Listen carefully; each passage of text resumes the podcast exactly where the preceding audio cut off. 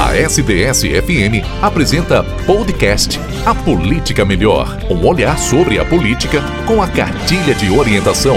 Realização CNBB. As fake news são conteúdos criados para que alguém tire vantagem. A Política Melhor. No meio religioso, os grupos de WhatsApp de igrejas, principalmente, têm servido. Essa pessoa vai espalhar e vai espalhar de graça. Cria, cria sabendo naquilo que vai causar. A Política Melhor. Cartilha de Orientação Política 2022. Quem nunca ficou confuso com uma notícia bombástica que recebeu? Notícias que parecem verdadeiras, que circulam rapidamente pela internet e começam a fazer parte das rodas de conversas.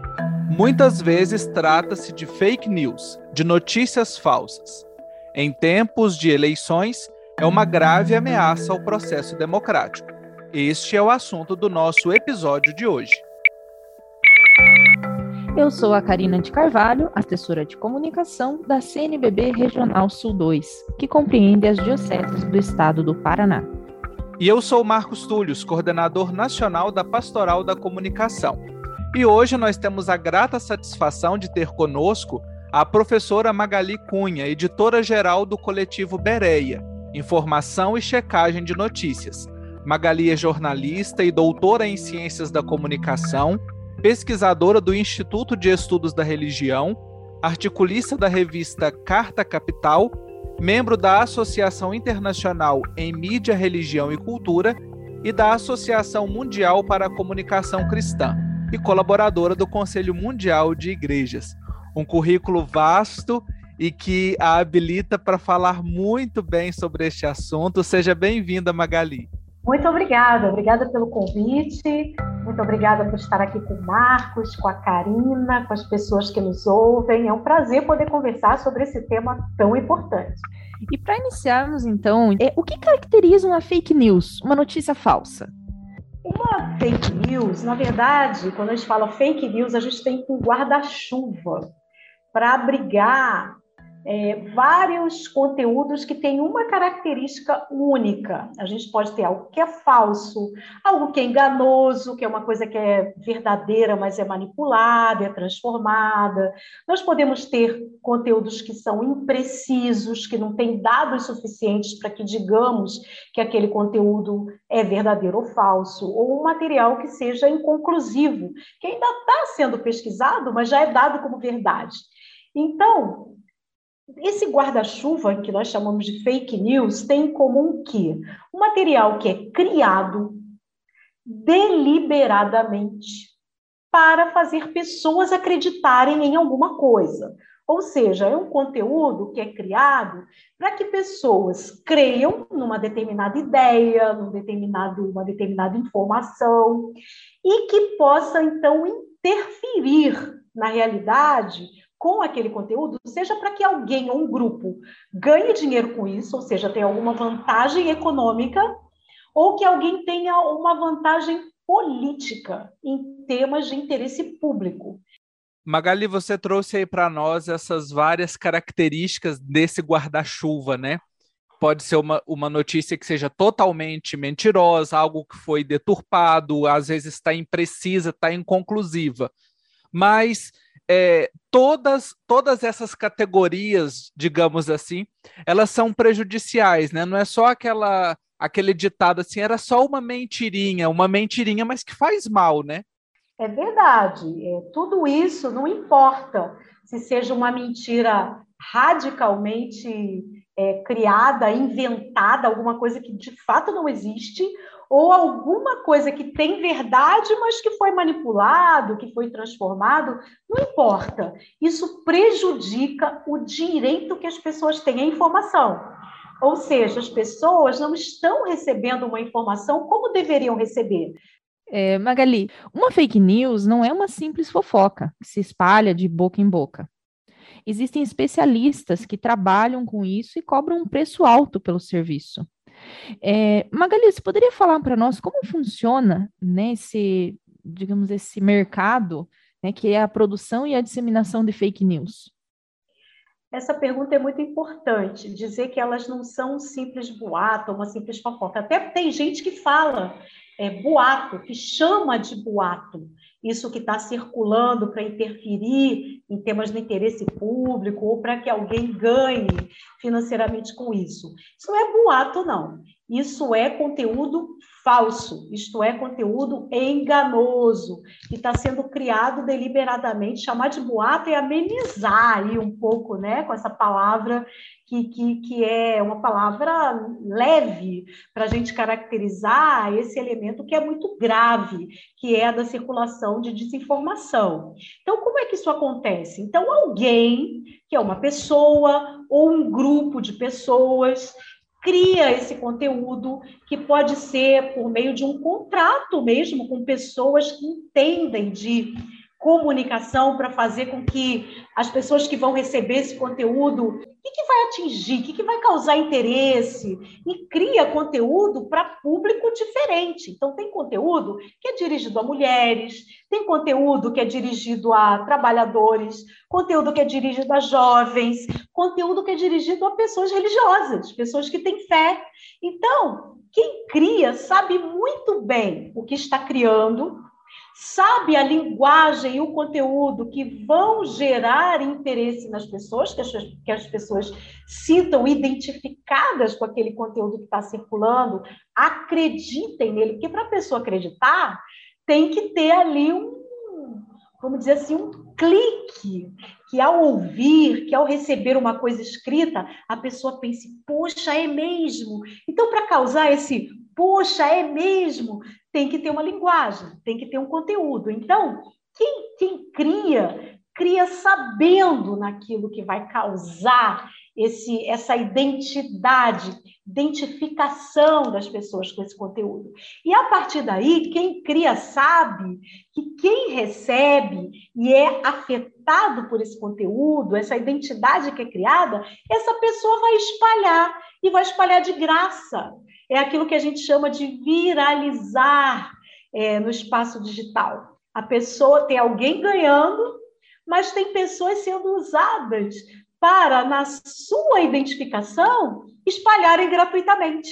Aí vão mandar para a família, vão mandar para os vizinhos, vão mandar para os amigos, para as pessoas de igreja, para as pessoas do grupo religioso, porque vão fazer isso achando que estão fazendo uma coisa boa, levando adiante aquilo que foi criado especificamente para atingir e para promover esse desejo de espalhar. Então, isso é um sistema, quem estuda isso chama de ecossistema das fake news, que implica também não só em pessoas, mas que implica também em gente de mentira. Sabia que tem gente de mentira fazendo essas coisas? Que são os perfis de internet chamado perfis fake, que são perfis falsos.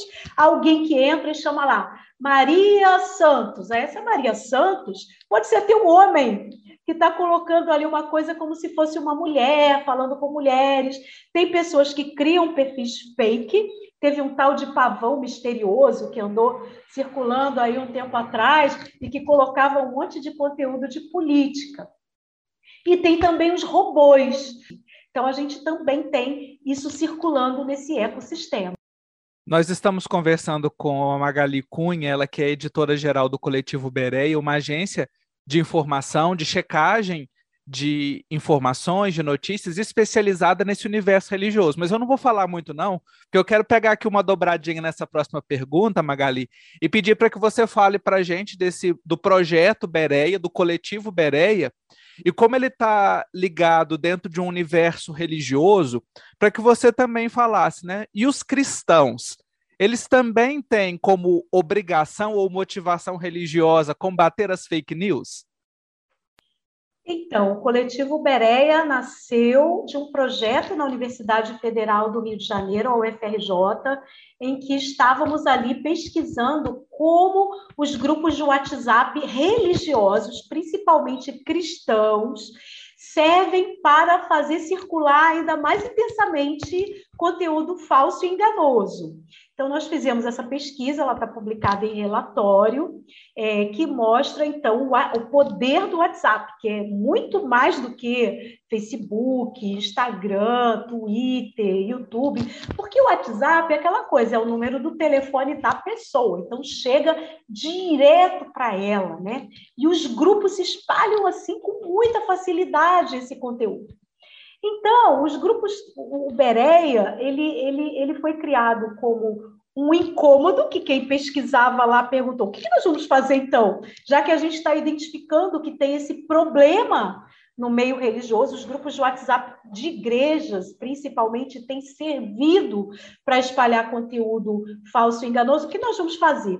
Então, nós criamos esse projeto para identificar o que é então que circula nesses ambientes religiosos, seja no WhatsApp, seja em sites de notícia de igrejas, sites gospel e de personalidades aí influenciadoras do mundo religioso, né? Então a gente monitora aquilo que é publicado ali e ajudamos a suspeitar, a identificar aquilo que não é é, conteúdo verdadeiro para a gente mostrar o que seria de fato verdade. É muito triste, eu devo dizer isso, usar a palavra tristeza que grupos religiosos que deveriam ter um compromisso com a verdade, porque quem é cristão, principalmente, tem um compromisso de fé com o evangelho, que está sentado na verdade, né? Palavras de vida, palavras de justiça, palavras de misericórdia, né? Essas pessoas deveriam ter esse compromisso com a verdade, mas acabam caindo em armadilhas que são colocadas por grupos que criam esse conteúdo e porque pessoas de fé são pessoas humanas se identificam, dá aquele clique que eu falei que dá quando recebem um conteúdo e se identificam com eles, também acontece com pessoas religiosas, com pessoas de fé. E ao invés de ter a verdade em primeiro lugar, tem essa identificação com conteúdos em primeiro lugar. Então, acabam espalhando pelos grupos cristãos. E os grupos cristãos são os que são o maior alvo dessas estratégias que são contratadas para se espalhar. Então, lamentavelmente, esse compromisso aí anda um pouco enfraquecido entre os cristãos. SDS-FM Durante o inverno, muitas pessoas e famílias sofrem com o frio sem ter como se aquecer. Colabore. Aqueça-os ajudando na campanha do agasalho. Faça sua doação em uma paróquia próxima de você. Apoio Diocese de São Carlos e SDS-FM, junto com você. A tempestade Olá, queridos ouvintes. Aqui quem fala é o Padre Reginaldo Manzotti. Convido você e sua família a estarem conosco aqui na rádio SDS FM 93.3. Todos os dias das 10 às 11 com o programa Experiência de Deus. Divulgue, fale para os amigos, para as amigas, evangelize sua família. Diariamente temos o nosso encontro marcado. Espero por vocês. Evangelizar é preciso. Evangelizar é preciso. É preciso.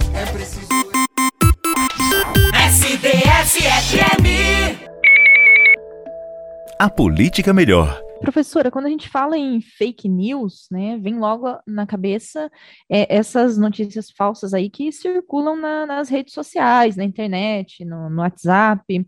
Mas é, as fake news, elas também podem circular em veículos de comunicação tradicionais, como a TV, o rádio, o jornal? Sim, podem. E, e fake news, é, material desinformativo que circula, é coisa muito antiga, muito antiga, né? É, tem até estudos bíblicos que são feitos sobre as fake news que, que estão registradas na, na, própria Bíblia, né? É, tem uma passagem do Evangelho que é, Jesus pergunta para os discípulos: o que, que andam dizendo por aí que eu sou? Então, tem uma lista de coisas que falavam sobre Jesus e que não tem nada a ver é, com Jesus e da forma como ele se apresentava, como ele se colocava, mas as pessoas inventavam coisas, né? Então, isso é coisa muito antiga porque é uma coisa humana. E os grandes veículos de informação, jornais, revistas, TV, rádio, historicamente deveriam trabalhar com informação e trabalham, vez ou outra tem aí, vamos chamar, umas escorregadas é, de desinformação, porque acabam com o compromisso que tem de chamar público, de vender vender a informação. E querendo chamar público, muitas vezes usam de recursos é, apelativos, e ali estão as fake news embutidas. E também compromissos políticos que alguns órgãos de imprensa assumem. Um exemplo grande que a gente tem foi no tempo daquela primeira invasão dos Estados Unidos ao Iraque, em que o Iraque foi invadido, teve uma guerra, matou e morreram muitas pessoas, muitas pessoas ali é, é, foram afetadas, e dizia-se que os Estados Unidos estavam invadindo o Iraque porque lá tinha armas químicas.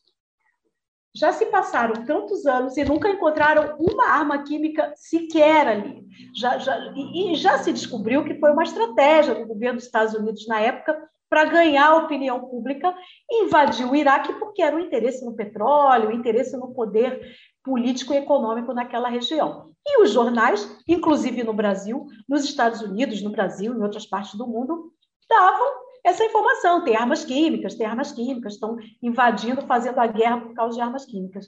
Morreu tanta gente em torno de uma mentira com interesse político e econômico, né? Então, sim, existe, como existe até hoje, é a manipulação de, de por exemplo, é, quando se quer afetar a imagem de alguém, é, é, destruir a reputação de uma pessoa. As mídias trabalham muito com esses recursos que, lamentavelmente, depois vem à tona a verdade e para muita gente é tarde demais, porque aquela imagem já está destruída muitas vezes. Para consertar isso leva tempo. A nossa conversa ela se insere dentro de um projeto chamado A Política Melhor, que é a formação, conscientização, né, neste ano eleitoral de 2022, né? Esse é o nosso contexto. E os últimos pleitos, né, principalmente as, as eleições de 2020, as eleições gerais de 2018, já foram marcadas por essa prática de disseminação de fake news.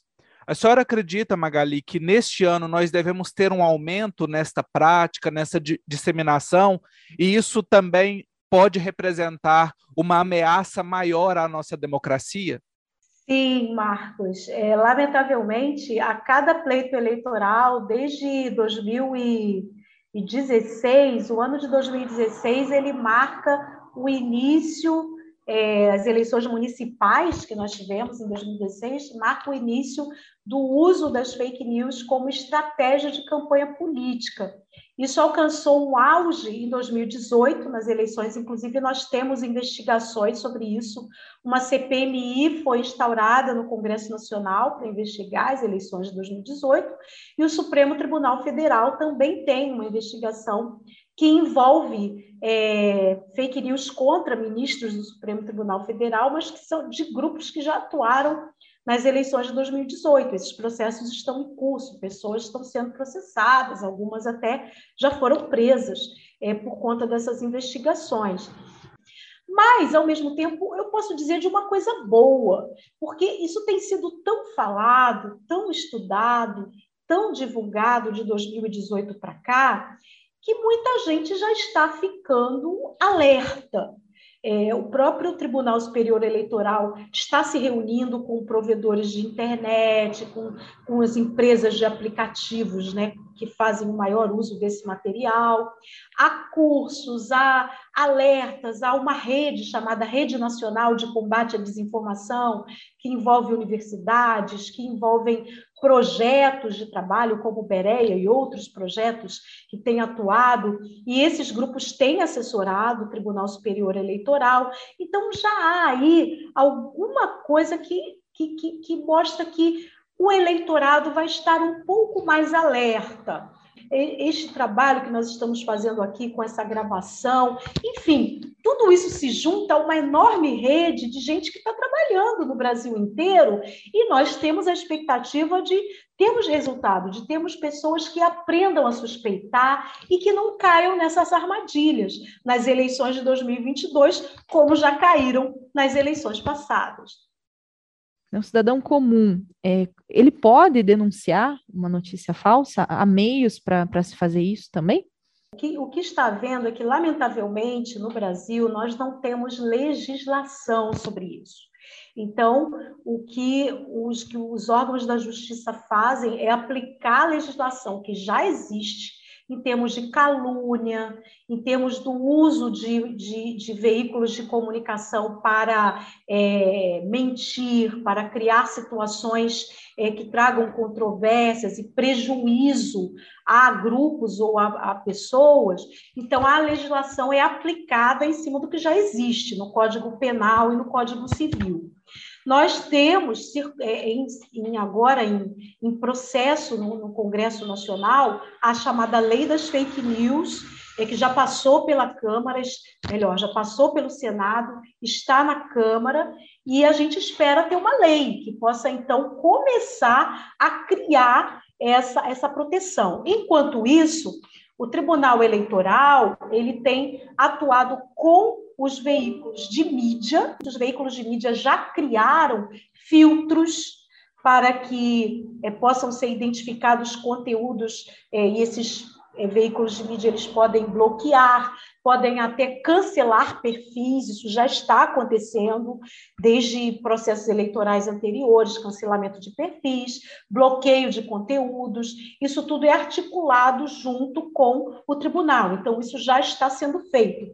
Vai haver um endurecimento, uma, uma, uma força mais efetiva por conta dessa articulação do tribunal neste ano de 22, e a população pode estar muito atenta e usar dos recursos que existem de denúncia dentro dos aplicativos. Então, quando nós recebemos um conteúdo que nós suspeitamos ser falso e depois nós verificamos com as agências de verificação que existem, Beré é uma, mas tem muitas, muitas agências de verificação que a gente pode recorrer para identificar se um conteúdo que está viralizando, que está circulando muito, é falso ou verdadeiro. Se sabemos que é falso, falso, a gente pode usar daqueles três pontinhos que fica à direita, em cima, tanto no Facebook, como no WhatsApp, como no, no Instagram, no, no YouTube, em todos esses veículos e aplicativos e plataformas de mídia social,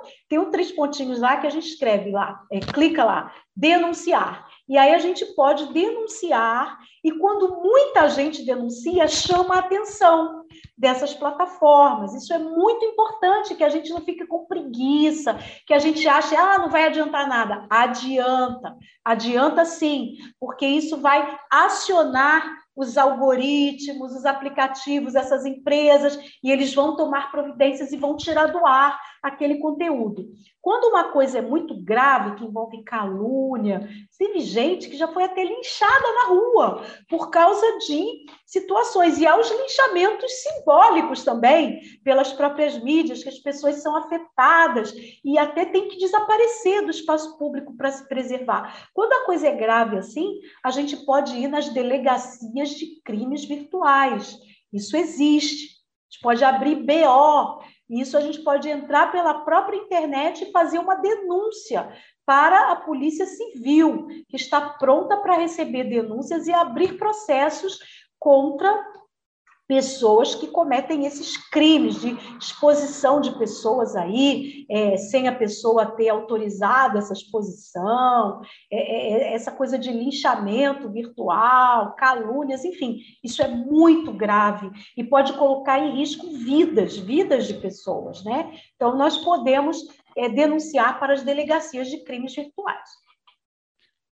Nós já compreendemos as fake news, como é que essas artimanhas funcionam, esses mecanismos, já vislumbramos um pouco também do processo eleitoral, das medidas que são tomadas. Agora, Magali, para a gente ajudar quem nos ouve, né?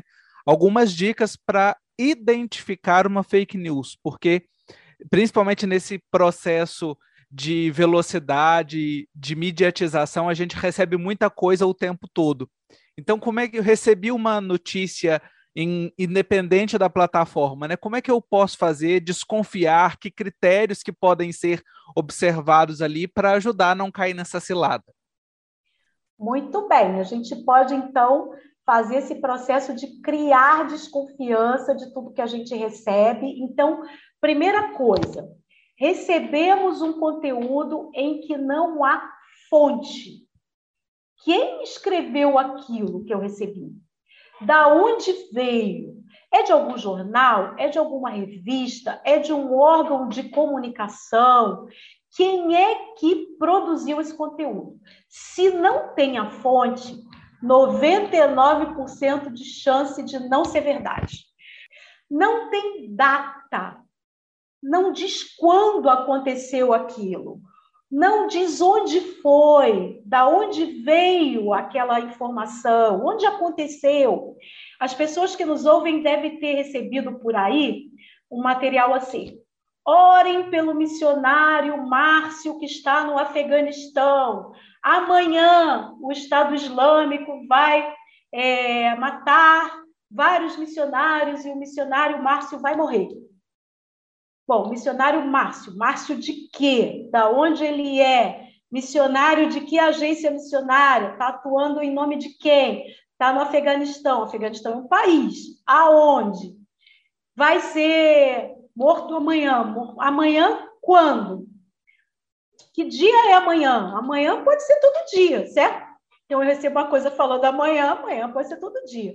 Eu já recebi essa, essa matéria pelo WhatsApp várias vezes. Esse missionário já morreu para mim umas 20, 30 vezes, porque já veio muitas vezes, criando esse pânico de tem gente morrendo por aí, sendo morta pelo Estado Islâmico. E tem um outro elemento que eu vou dizer agora. Quando a coisa é muito bizarra, quando a coisa é muito absurda. Claro que existem coisas absurdas acontecendo por aí, elas existem. Mas quando é muito absurdo, a gente tem que desconfiar. Ah, tem uma outra, gente, que é assim: Passem rápido, porque vai desaparecer da internet. Quando alguém fala assim, uma coisa alarmista, passe adiante. É porque está fazendo as pessoas transmissoras gratuitas daquele conteúdo. É para passar. Pediu para passar adiante, desconfie. É, Magali, então, para nós finalizarmos a nossa conversa aqui, a solução para as fake news? Eu lamento dizer que não tem. Eu disse que isso é uma coisa humana que nós que somos cristãos, nós lemos na Bíblia que tem coisas que se inventava de pessoas, né? O próprio Jesus foi alvo de fake news quando ele foi lá no, no interrogatório é, antes de morrer, Jesus estava preso. Ah, disseram que você fez isso, aquilo, aquilo outro, tudo mentiras que, que, que inventaram para poder prender Jesus, né? Então, agora na, na pandemia, gente, quanta mentira dizendo aí de tratamento que ia curar a Covid, que as pessoas ficariam curadas, remédio e tomar sol ia prevenir contra a Covid. Muita gente fez isso, acabou doente. Então, não tem jeito, isso é coisa humana. Desde que gente é gente, pessoas inventam coisas para afetar pessoas, mas o que tem jeito é o enfrentamento.